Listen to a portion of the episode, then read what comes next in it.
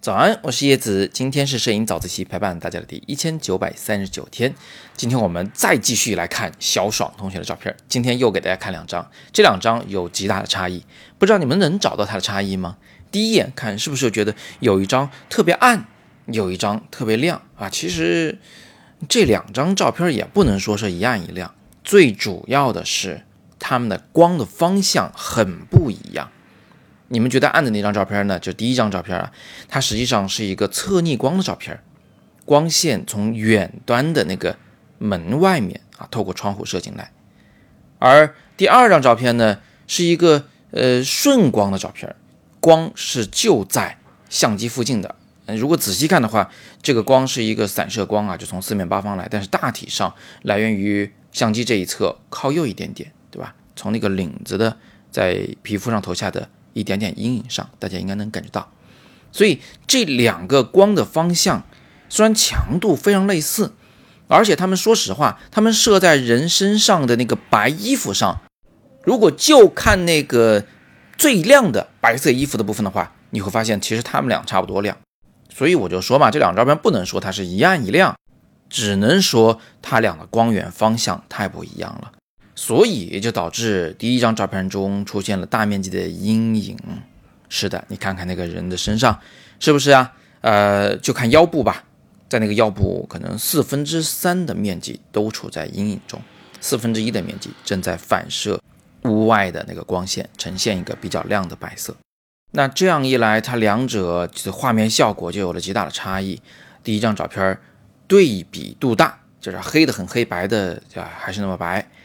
而第二张照片呢，对比度就很小，几乎所有的事物都受到了非常公平的啊普惠性的这种光照，其实都差不多亮吗？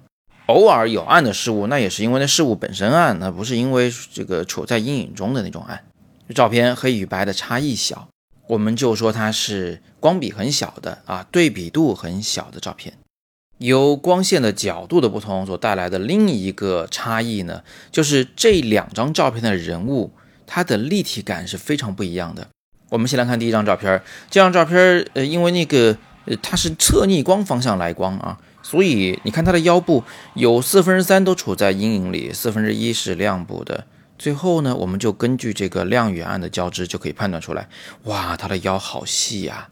腰部的这个圆柱形就交代的非常充沛，但是在第二张中，因为是平光嘛，就是从相机这边来的光，呃，没有什么光和影的关系，这拉不出什么差距，没有什么区别，所以呢，我们就无从判断它的立体感了。这个人物的这个不管是衣服啊，还是他的这个面部啊，都看上去会相对比较平。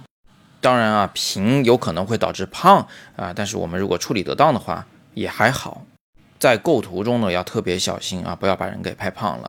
瘦瘦的人呢会让人觉得非常的精神，而相对比较平的画面呢会让人觉得人比较温柔啊，比较慵懒，对吗？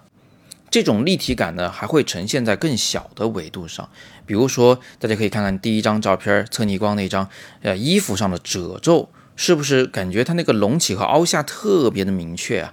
因为所有的隆起靠近那个。右侧的靠近光内侧的都会被照亮嘛，所有的凹下都会是暗色的嘛，所以就是一个明暗的交织啊，交代了衣服的褶皱的所有的立体感。再往下看，看到那个手的下边，裙子最下方，是不是那个质感非常强烈呀？你一看就知道这裙子肯定没烫过，是吧？直接上身就穿了，所以它有很多小褶皱在里面。仔细放大看的话啊，戳图放大，你们可以看到裙子的织物本身有很多那个竖向的纹理，那个呢就叫做质感。所以侧逆光是可以凸显质感的。反观第二张照片，你会看到那张照片里面，因为是顺光，因为是平光，所以呢这画面里的质感就不强烈。质感不强烈，好处是什么呢？哦，是皮肤显得很好啊啊，很适合用来近距离拍摄人物。